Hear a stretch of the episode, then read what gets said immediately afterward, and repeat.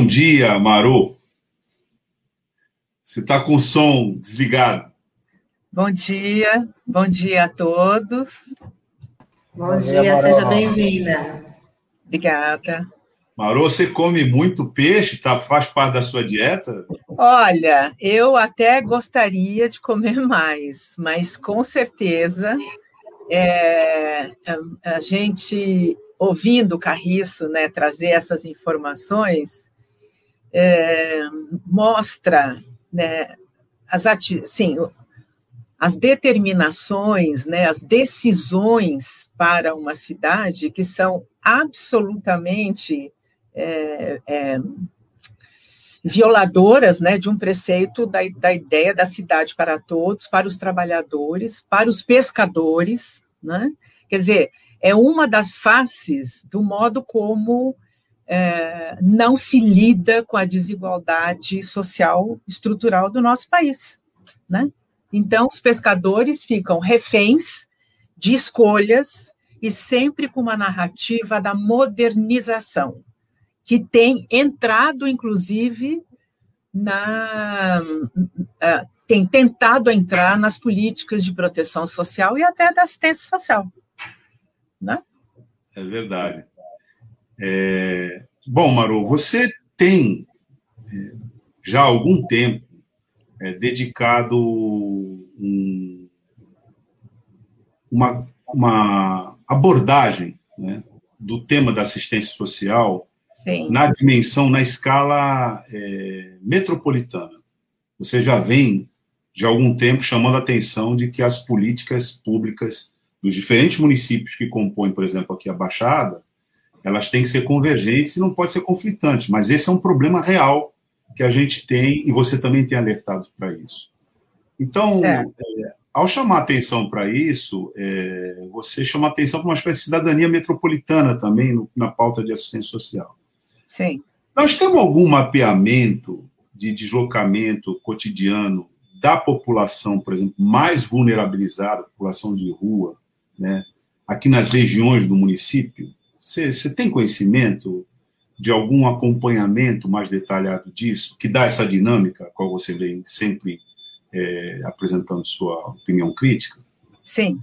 É, é assim, eu acho que a gente.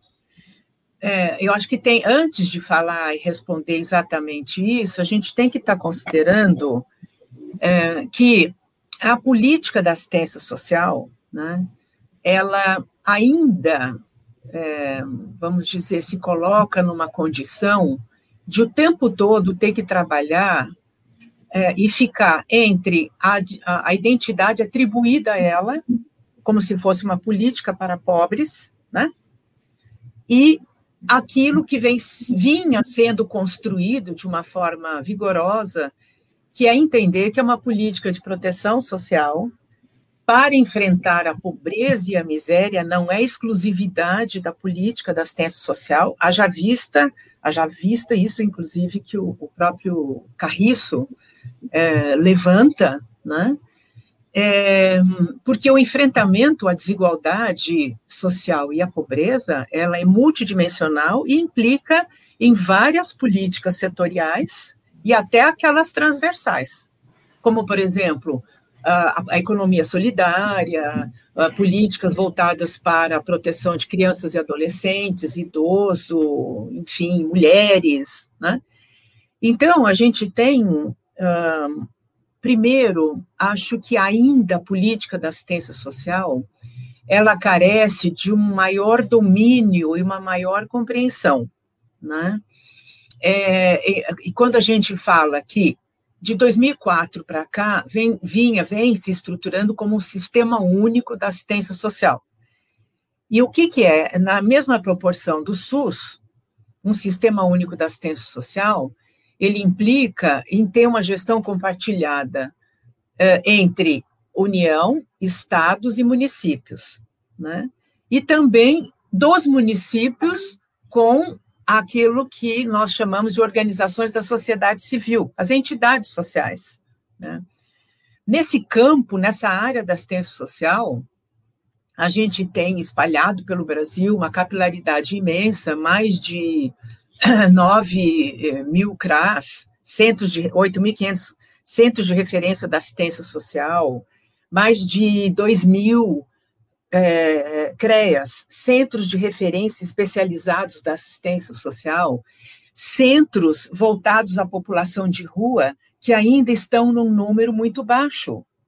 Porque das prioridades das prioridades, ainda não é tratado como uma prioridade. Existe uma certa naturalização de se colocar, ah, o, o país é um país, é um Brasil desigual, portanto, a gente não quer essa pessoa aqui do lado da minha casa. Então tem que vir achando que isso se trata de um problema de segurança pública, quando não é.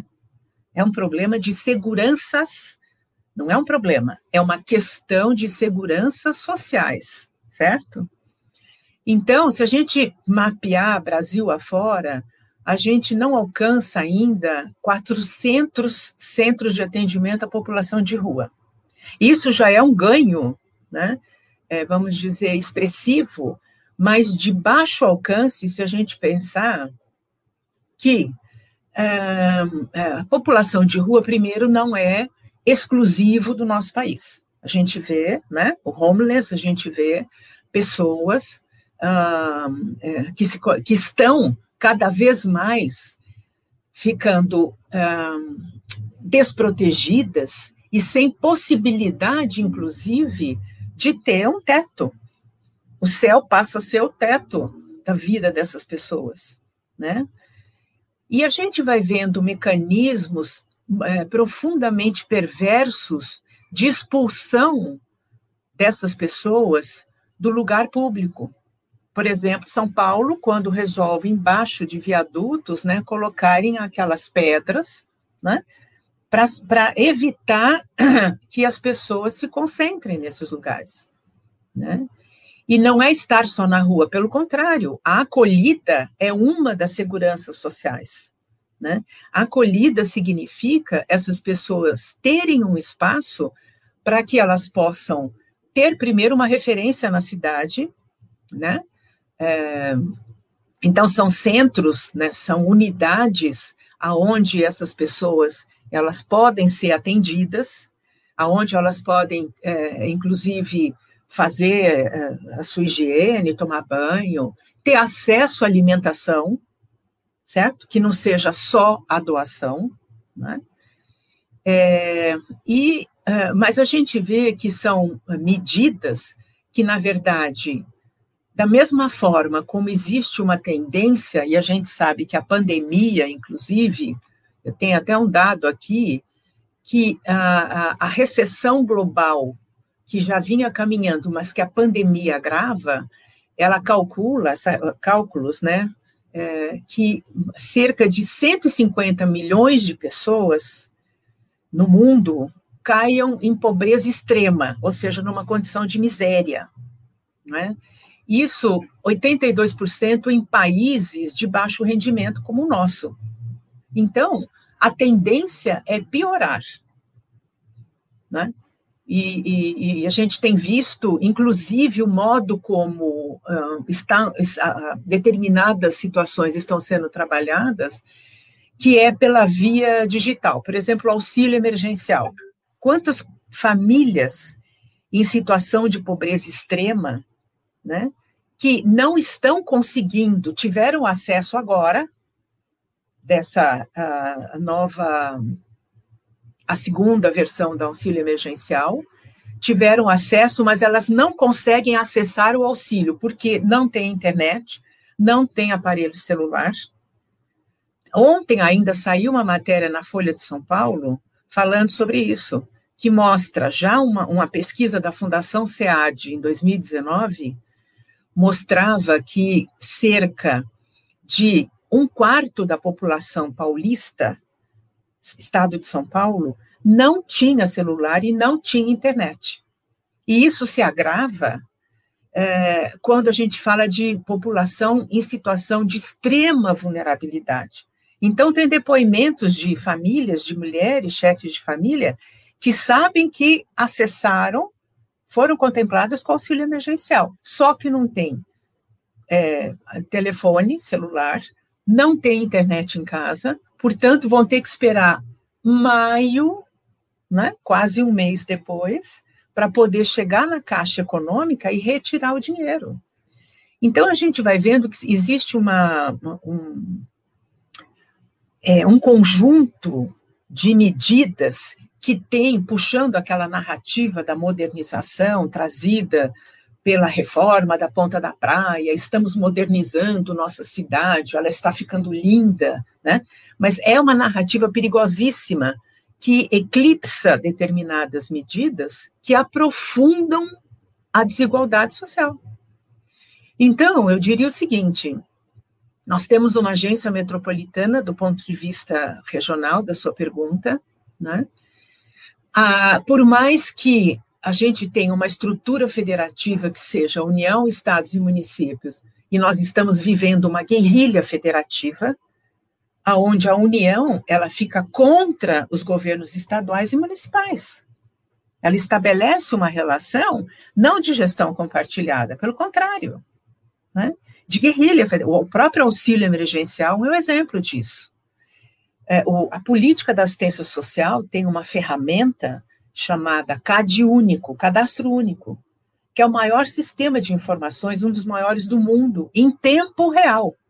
Não é uma pesquisa, não é algo que seja é, feito e que daqui a dois, vou falar que em 2019 foi feita uma pesquisa assim. Não, em tempo real. Esse CAD único, ele traz um conjunto de informações que vem sendo, inclusive, bloqueadas, mas de mais de 88 milhões de famílias brasileiras. Famílias e pessoas, né? Famílias para a gente alcançar uh, aí uma quantidade razoável. É, então, esse CAD único, ele traria toda a condição, até porque ele está dentro da política da assistência social, de que lá as pessoas fossem eleitas para o auxílio emergencial e que pudessem ser não só, não é financeirizar a desproteção social, não é bancarizar a saída para isso, mas é sim ter é, situações que essas pessoas possam ser atendidas nos CRAS por equipes técnicas, trabalhadores, que vão identificar outras desproteções. Né? População de rua está no conjunto das pessoas que vêm sendo atendidas por inúmeros eh, serviços socioassistenciais. Então, a gente está vivendo uma situação que já vinha sendo acelerada desde 2016, com o desmonte de políticas de proteção social, agravados pela pandemia, e a população de rua, vamos dizer, cada vez mais aumentando. É, eu dizer que existe uma política regional, eu acho que existe já os mecanismos, a institucionalidade de termos estratégias regionais. Porque, para além da União, Estados e Municípios, a regionalização ela é imprescindível, ela é super necessária, né? ainda mais porque estamos numa região metropolitana. Então, nós já temos todos os quesitos institucionais. E nós temos grupos de trabalhadores, né? É, por exemplo, que estão na política da assistência social, o Fórum Regional de Trabalhadores do SUAS, do Sistema Único da Assistência Social, conhecido como Forte SUAS, é, que estão integrando comissões dentro da agência metropolitana para estar discutindo uh, algumas questões ligadas à assistência social. Marô, Queria até aproveitar que você tocou nesse ponto dos trabalhadores, eu ia te perguntar em relação a isso. É, porque é, a assistência social, eu até brinco, assim, que ela é o patinho feio das políticas públicas sociais, porque as pessoas conhecem muito bem a saúde, a educação e a assistência social ainda é algo novo para muita gente. Isso, Você fez isso. uma explanação muito importante sobre o SUAS, né, que muita gente não conhece. Não e, Até por, e até por ser um processo que ainda está em construção, diferentemente do SUS, que já tem uma caminhada aí de ao menos duas décadas antes, né? Sim. Eu queria que você falasse sobre essa questão dos profissionais, porque a gente sabe Sim. que existe muito trabalho, né? É, a assistência social não é somente a questão dos moradores em situação de rua, como você. Sim. Como é que você vê hoje o ponto de vista é, dos profissionais? Faltam profissionais para para lidar com essa política pública? E uma outra questão é sobre a terceirização no setor, que isso é muito comum, por exemplo, na área da saúde. A gente tem visto em grandes cidades, aqui em Santos também, é, equipamentos estratégicos na mão de é, organizações sociais, enfim. Como é que está isso no setor da assistência social? Olha, a gente tem, é, vem construindo no, no, Sistema Único da Assistência Social, né? Existe, por exemplo, a, a norma de operações é, básicas com relação ao recurso humano na área da assistência social, NOBRH, né? E outras, é, outras, outros normativos vêm estabelecendo, uh, uh, vamos dizer, uma delimitação de quais são esses trabalhadores. E é, é assim, e aí a gente teria que voltar um pouco para poder trazer o seguinte, aquilo que eu falei no comecinho. Pelo fato de ser uma política que você diz que muitos falam que é o, o patinho feio das políticas é, sociais, né? É, é, é, de fato quando se trabalha, e a mídia trabalha muito isso, que é colocar como prioridades, e a população coloca, prioridade é saúde e educação. Mas, para além da saúde e da educação, a gente tem que considerar as mais diferentes políticas, porque desenvolve, é, desigualdade social e pobreza, elas são multifatoriais né? elas são multidimensionais. Não adianta, e até porque são absolutamente necessárias saúde e educação, né? elas são, vamos dizer, é, tem um reconhecimento social maior, mas a gente tem que falar de outras políticas. E a política da assistência social, ela é, é, tem muitos equívocos ainda em volta dela. Por exemplo, falam assim, ah, porque então na prefeitura tem lá o serviço social. Não, é política da assistência social. Serviço social é uma categoria profissional, é inclusive da categoria de trabalhadores que atuam nas mais diferentes políticas: saúde, educação, assistência social, habitação, enfim, saneamento básico, enfim. Depois, a assistência social é filantropia. Não, a filantropia precede a, a presença do Estado. A filantropia é, é, vamos dizer, tem a raiz na caridade, na ajuda, é muito típica da nossa civilização judaico-cristã, enfim, ajuda, né? As pessoas que querem ajudar, a caridade. A filantropia, ela sempre existiu e vai continuar existindo, que são as entidades sociais. Agora, na medida que cresce e, e vai se estabelecendo normativos e regulações para falarmos de uma política nacional da assistência social, inclusive com parâmetros para estabelecer essas parcerias com as entidades de assistência social, certo? Parâmetros que têm o seguinte: o que, que é essa política? Ela tem que, é uma política de proteção social não contributiva, ela tem que ofertar seguranças sociais, porque ela está na Seguridade Social, na nossa Constituição ela está lá. Tem a saúde, tem a previdência social e a assistência social. Saúde universal, a previdência ela, é, é ela não é universal, certo? E a assistência social, ela é universal.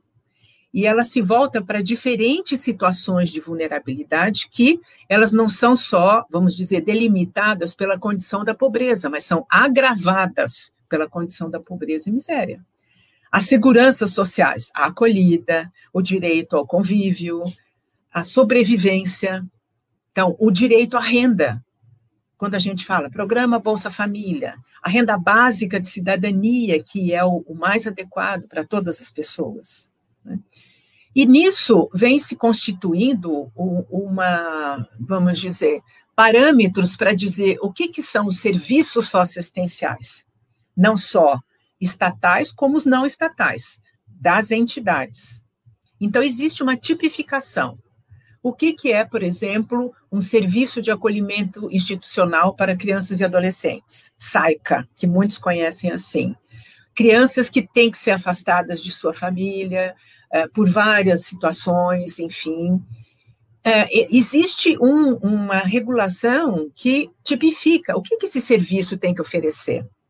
E tem que ter essa, esse diálogo com os gestores municipais, com os trabalhadores municipais.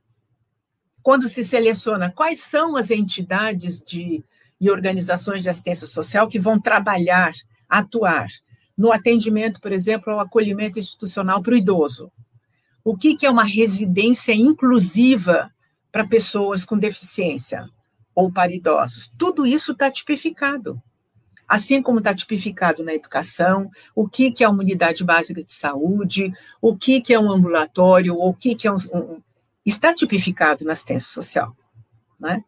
Então, de algum modo, uh, ainda a gente tem que prestar atenção que não ocorre uma terceirização, mas é preciso que esse Estado municipal, prefeitura, estabeleça parcerias dentro de normativos que já existem, que são assim, o que serviços tem que prestar para essas pessoas, para as mulheres vítimas de violência, né? para idosos, enfim, para adolescentes. É, o que, que são medidas socioeducativas para adolescentes que estão, uh, presta, estão nessa medida em meio aberto, não estão lá na Fundação Casa. Eles têm que serem trabalhados nos CREAS. Tudo isso está tipificado, então tem uma regulação. As parcerias não significam necessariamente uma terceirização. Elas ocorrem, terceirização, quando eu, gestor municipal, não é o meu caso, eu estou dando um exemplo. Eu, gestor municipal, eu transfiro serviços, vários serviços, para eles serem operados por organizações da sociedade civil e eu retiro minha responsabilidade. Outra coisa é eu fazer em parceria eu cedo espaço, mas eu tenho técnicos, eu faço uma parceria. Agora, com relação aos trabalhadores, de fato, a gente, é, é, vamos dizer, as, as últimas estimativas, que no Brasil nós já tínhamos mais de 600 mil trabalhadores na área da assistência social, certo? É, nós temos eu estou procurando um dado aqui, inclusive, que eu tenho, daqui da região. A gente tem, na Baixada Santista, 3.002 trabalhadores na área da assistência social, certo? Desses, 1.074 no serviço público, sendo que nós temos, ao todo, 34 centros de referência da assistência social, no, nos nove municípios da nossa região, 11 centros de referência especializados de assistência social, que são aqueles, as unidades, é como se fosse uma, uma diria que uma UPA, uma UBS que vai atender, comparando com o SUS, pessoas numa situação de violação de direitos, né? É, violência, violência doméstica, situações as mais diferentes possíveis, né? é, que são atendidos nos CREAS. E seis, nós temos na nossa região, seis centro-pop. O que eu diria que, se nós compararmos com dez anos atrás, é um avanço. Para nove cidades de uma região, nós temos seis centro-pop. E esses, com certeza, todo esse conjunto de serviços públicos, eles têm que, em tese, estabelecer, teria que ter uma vontade política de estabelecer uma articulação e uma integração entre eles, inclusive entre os seis centro-pop. Né? Então, os trabalhadores, a gente tem assistentes sociais, psicólogos, é, pedagogos, antropólogos, temos profissionais de nível médio. Né? Agora, o que nós temos vivido muito é uma certa precarização das condições de trabalho. Trabalhadores temos. Deixa eu só te, é, justamente para pegar o gancho aí nessa, nessa sua colocação a respeito dessa precarização, aí eu já queria que você avaliasse sobre a questão do censo, da importância do censo, que nós não vamos ter esse ano por conta do esvaziamento do, do, do IBGE, né, que Sim. são dados importantes. O último foi em 2010.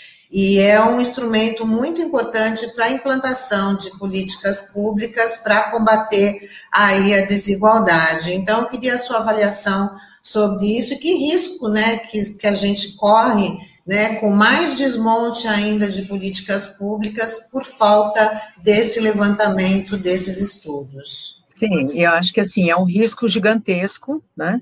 Porque é, é, acho que nessa narrativa que esconde um, um perfume de modernização, mas perfume falso, é, é a informação no tempo dela ou a atualização de dados incomoda, porque com certeza com dados, e são dados científicos, né? uma pesquisa que tem toda uma escala de proporcionalidade, que é possível, os, os setores censitários, eles conseguem mapear e nos trazer dados, né? O que nós temos ainda do IBGE é o PNAD, né?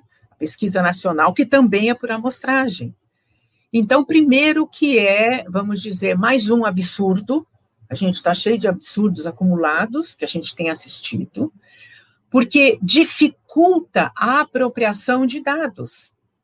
É, é, é, assim, de forma similar, é o que eu tentei explicar que existe um sistema de informações dentro da política da assistência social que é o CAD único, não é exclusivo.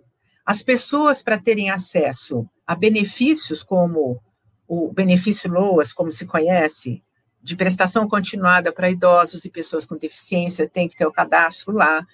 Uh, o, o, programa Bolsa Família, para ter direito, por exemplo, à tarifa social da energia, é pelo CAD único. Alguns estados adotam e tem todo um movimento para que o CAD único seja a porta de entrada para a tarifa social da água, né? que é algo que a gente. Outro dia eu participei de uma live muito interessante sobre isso. Os movimentos que existem para fortalecer e, com um novo marco regulatório, os riscos de total privatização das empresas fornecedoras de água nos estados brasileiros. Né? É, as, as, pessoas, por exemplo, para os mais diferentes benefícios sociais, o CAD único ele tem sido um, um requisito. Ele não é um mero cadastrador de informações. Ele possibilita, é, como um dado da realidade, que, se, que se seja possível georreferenciar as desproteções sociais. Então, se tivéssemos um trabalho de, de forma metropolitana, com a vontade política de que ela seja de alcance regional, né, eu teria dados em tempo real para eu saber como é que é essa situação, por exemplo, da população de rua. Como é que está a situação das famílias? É, quantas famílias temos recebendo o programa Bolsa Família? Né? Na verdade, a potencialidade desse CAD único, ele está tentando ser esvaziado, uh, porque ele possibilita às prefeituras, aos técnicos, e aquilo que nós chamamos de vigilância socioassistencial, que se assemelha à vigilância social na saúde, trabalhar com os dados da realidade.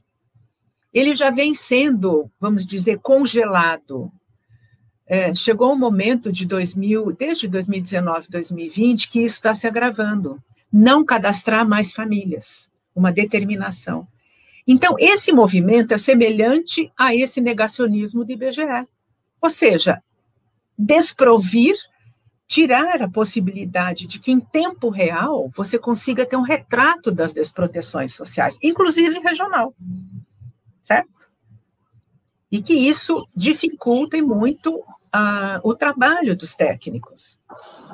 É, inclusive aqui em Santos tem um mapeamento de, de população de rua que foi é. feito em 2019. É. Mas também é como você estava tratando, né? É, é um, se resume apenas na cidade de Santos, uhum. que pega um nível é, regional e também a, a, começa a atrapalhar a implantação de medidas públicas, porque tem o trânsito entre as cidades da população de rua, e só Santos tem, tem esses dados, não é isso? Então, e veja, e aí a gente entra numa outra escala maior, nós temos essa escala micro, que é da região metropolitana da Baixada, né? e nós temos uma escala macro, que é o estado de São Paulo. É, o que eu sempre tento alertar, eu e outros tantos trabalhadores, pesquisadores, profissionais que atuam na, na, na área da proteção social, de que existe uma competência prevista na Constituição Federal que não é desenvolvida ou assumida pelo governo estadual, que é da regionalização das políticas. Entendeu? Então, e, uh, o que nós teríamos que ter? Junto com os municípios, a esfera estadual, ela tem lá suas divisões regionais. Por exemplo, tem o, o, a divisão regional da área da assistência social. Essa divisão teria que estar par e passo com os dados, criar condições de que os dados existentes ou não existentes, eles apareçam, para que possam ser estabelecidos políticas de integração. Assim, também no estado de São Paulo porque esse deslocamento de população de rua, ele não se resume a uma região metropolitana. O nomadismo é algo assim, é, a, as populações, as pessoas que vêm do interior, né? É, é muito comum a gente ver pessoas que vêm do interior quando começa um período de turístico, por exemplo, o verão. Era muito comum eu mesma dando processos de formação em cidades do interior do estado de São Paulo, os técnicos, é, os técnicos da assistência social dessas, dessas cidades é, comentarem que a população de rua se prepara, é, preparava para vir ao litoral, porque consegue ter um fluxo turístico grande, consegue ter mais possibilidades, vamos dizer, até numa cidade como Santos, que tem chuveiro na praia, enfim, se estabelecer. Né? Então, existem muitas características. E a informação, ela é absolutamente necessária. Então, não ter o censo é proposital. Não é porque, ah, eu peguei e não. Eu retirei recurso que é propositalmente para não ter o censo. Parou. Parou. É, exatamente nesse ponto, é, eu queria que você fizesse uma avaliação dessa relação, é, já que você falou dessa migração, mas na verdade é um ciclo, né? Conforme a, a gente em situação normal, né, isso já desperta uma certa, toda uma narrativa de repulsa, né? A população vive aqui na região. Mas agora nós estamos na pandemia e a despeito da situação ser muito mais grave, o que a gente vê é um aumento dessa, dessa postura de repulsa. Então, eu queria que você, é, inclusive por parte de forças do Estado, que a gente vê operações de, retira, de, de deslocamento à força, né, de confinamento de população de rua nesse período. É, então, eu queria que você falasse um pouco dessa relação entre pandemia e eugenia. Sim. É, eu diria que a perspectiva da eugenia, da higiene social, é uma perspectiva que ela está é, muito forte e ela existe, vamos dizer, é, é, é muito prevalente na, na, no modo como a nossa sociedade vê a desigualdade social. É muito interessante quando para começar isso, dizer, é interessante quando o ano passado a gente via nessa narrativa, que eu sempre acho que é tudo assim, são afluentes de uma mesma narrativa, preconceituosa, de racismo estrutural, né, de eugenia, uma narrativa que eh, muitos políticos, a própria mídia falando, nossa, a pandemia ela, ela tirou da invisibilidade a desigualdade social. Pelo amor de Deus, a pandemia escancarou, explicitou, mas não existia, não existe os invisíveis. Existia e sempre existiu os ignorados, aqueles que as pessoas não querem saber e que inclusive é, os gestores, né, muitas políticas públicas não querem reconhecer. Então, a, a, a eugenia, a higiene social, ela é um traço muito forte, vamos dizer, no modo como a nossa sociedade, e eu quando eu falo nossa sociedade, eu falo como um todo, né? no ideário comum de repulsa e querer ver bem longe, confundindo que é um problema de segurança pública e não um problema de segurança social. Obviamente que a eugenia, a, eugenia, a pandemia, ela acentua isso, porque as pessoas estão mais em casa, as pessoas estão no home office, né? As pessoas fazem menos aqueles que respeitam as orientações para enfrentamento da pandemia, eles ficam mais em casa. Né? Então, incomoda ver um, uma pessoa dormindo na rua, é, passando com o carrinho, com o cachorro, né? É, e a gente ah, pode dizer que, vamos dizer, serviços não faltam ou modelos de serviços não faltam. Por exemplo, equipes de abordagem social. Isso está previsto numa atuação, inclusive, assistência social e saúde. Né? São profissionais, são trabalhadores da área da assistência social, né? técnicos que abordam, abordam no sentido abordagem social, para é, conhecer, saber, ver quem são aquelas pessoas, da onde vêm, é, encaminhar para o centro pop ou para uma das unidades de acolhimento que existe para essas pessoas poderem residir, ficar temporariamente, não vai ficar o tempo todo. Ela sai durante o dia, pode voltar à noite, enfim. Né? Nós temos profissionais é, que têm experiência nisso. Então, a condição que eu vinha falando, da condição de trabalho desses os trabalhadores da área da assistência social, da política da assistência social nos serviços públicos, ela tem se agravado. Ela tem se agravado muitas vezes por falta de equipamentos de proteção individual, por falta de verdadeiras condições. Né? Assusta quando um ministro do Estado, como Onyx Lorenzoni, quando implantou o auxílio emergencial, virou e falou assim: eu não posso contar com o SUAS, porque o SUAS fechou em tempos de pandemia. É uma, mais uma mentira, uma falsa informação que não fechou. Algumas unidades, inclusive, continuaram trabalhando de forma presencial, virtual, é, sem é, romper vínculos, né? mas com baixas condições de trabalho? É, então, a gente vê que, na verdade, é, é como se a gente estivesse assistindo um processo de desmonte e de derretimento de serviços essenciais, principalmente quando a gente vê o desfinanciamento na área da assistência social, né? que desde a emenda constitucional 95, por exemplo, dos serviços socioassistenciais que são prestados não só nos serviços públicos estatais, mas pelas entidades e organizações da assistência social, que, ao se estabelecer a parceria, elas são pagas por aquele atendimento pelo poder público municipal.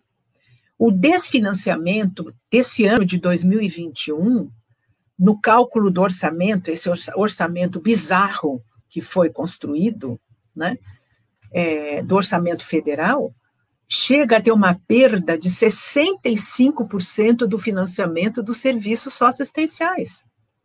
Não é à toa que muitas entidades de assistência social estão pedindo, pelo amor de Deus, nos ajudem, porque a grande carga tem sido é, das prefeituras. Tem um dado de 2015 que mostra, por exemplo, o custo dos serviços socioassistenciais em 2015 foi de 10 bilhões de reais no nosso país. Desses 10 bilhões de reais, se somar o que os estados, governos estaduais e a União é, for, é, entraram, foi de 2 bilhões de reais. Portanto, as prefeituras arcaram com um custo quatro vezes maior do que os dois juntos, que é isso que acontece. As prefeituras, né, é, é, vamos dizer, é na cidade, é no chão, né, é no chão da onde as pessoas moram que elas procuram os serviços municipais. Só que elas estão sofrendo com um desfinanciamento absoluto. E a gente sabe que muitos serviços socioassistenciais, eles carecem, sim, de mais trabalhadores. Só que não chamam de concurso, né? É, então, existe uma sobrecarga muito grande em cima dos trabalhadores da área da assistência social. Claro. É, tem algumas interações aí, muita gente aí gostando da sua participação, dos seus esclarecimentos. Vou pedir para o colocar aqui na tela. Daqui a pouco a gente já vai para as considerações finais, que infelizmente já está terminando aí o tempo da, da entrevista. A Ana Bernarda fala: bom dia, Sociedade de Melhoramento da Vila Pantanal e ao SAP M presente. Não sei se eu falei certo. Ela continua, ela fala: Eu penso que temos muitos, muitos profissionais de assistência social com muita propriedade, mas trabalha engessada nas políticas, engessada, acho que ela quis dizer, nas políticas de assistência de igualdade social pela falta de interesse governamental. Sim né? E ela também fala que atendemos pessoas em condições de moradores de rua e percebi que psicologicamente estão, uma, estão nas, estru, sem estrutura do que os moradores da periferia e, ou que pagavam aluguel e hoje sem trabalho a mercê da sorte. Sim. Fala que é bom ouvir você, Maria do Rosário, muito expressiva a sua fala né, elogiando aí a sua participação, e o Marcos Robert fala, corretíssima colocação, educação e social 0% de empenho político, na questão em todo o país, arquitetura hostil, é, é, se referindo aí esse tipo de arquitetura para expulsar aí a população de rua, né, repressão pós-eleições, com professores, petroleiros, portuários, profissionais liberais, atinge todo o setor produtivo no Brasil. Uhum. E ele também fala que sobre os órfãos da pandemia no Brasil. Muita. É como se fosse uma situação de guerra, né, Maru? Sim, sim. É, ele também fala: retira a oportunidade de trabalho, trazendo miséria, desemprego e com ele a fome proposital. O que parece é que querem exterminar de forma abrupta a população menos favorecida. Maru, a gente está chegando aqui no final da nossa entrevista, mas eu queria aqui suas considerações finais e agradecer demais a sua participação aí, trazendo esse, esse tema tão importante, não, nós, não só nesse momento, mas é que este momento está mais explícita aí as carências, os problemas, as necessidades, né? Então, Sim. é muito importante a gente trazer isso para a nossa pauta. Tá certo. Então, eu agradeço muito o convite e a gente sempre. É muito bom a gente poder ter um veículo é, da comunicação para que a gente possa é, cada vez mais abrir, vamos dizer, jogar luz, mais clareza do que, que nós estamos vivendo, porque nós temos, assim, um enorme movimento de necropolíticas, né? Que é, são destrutivas mesmo, e de algum modo destruir sistemas de políticas públicas para que possa, e isso já vem sendo feito de uma maneira muito silenciosa, que o governo federal, este atual governo federal, estabeleça convênios com instituições religiosas, com todo respeito, eu respeito muito as instituições religiosas por todo o trabalho que fazem, mas são convênios de interesse para atender determinados interesses políticos. Quando na Constituição o governo federal ele não tem essa competência de estabelecer serviços diretos. Nós temos já estruturas, nós temos uma arquitetura é, vigorosa de recursos, de serviços, né? E eu acho que é muito importante, e parabenizo a RBA, a Litoral, trazer um debate como esse, assim como outros, inclusive um debate sobre a fome. Eu sou colaboradora também do Núcleo de Políticas Públicas Sociais da Unifesp, né, Baixada Santista. Fui professora visitante, mas eu tenho ainda, ainda não, eu tenho os vínculos de continuar como colaboradora desse núcleo, né, que é, é integrado ao curso de serviço social, e no dia 17 de maio, nós vamos provocar um debate, né, provocações, reflexões e provocações sobre a questão da fome. E que eu aproveito para divulgar, a partir das 5 horas, enfim, vai ser divulgado isso, para que a gente retome esse debate sobre a ausência de uma política, de fato, como existiu de 2004 a 2014, 2015, de segurança alimentar e nutricional, que é uma outra política importantíssima, tá? Agradeço a todos e espero ter colaborado. Nós vamos divulgar também, pode contar com a gente para a divulgação de, desse evento. Obrigada, Mara, um ótimo Obrigada dia para você. Vocês também, um abraço. Um abraço. Tchau, Bom dia.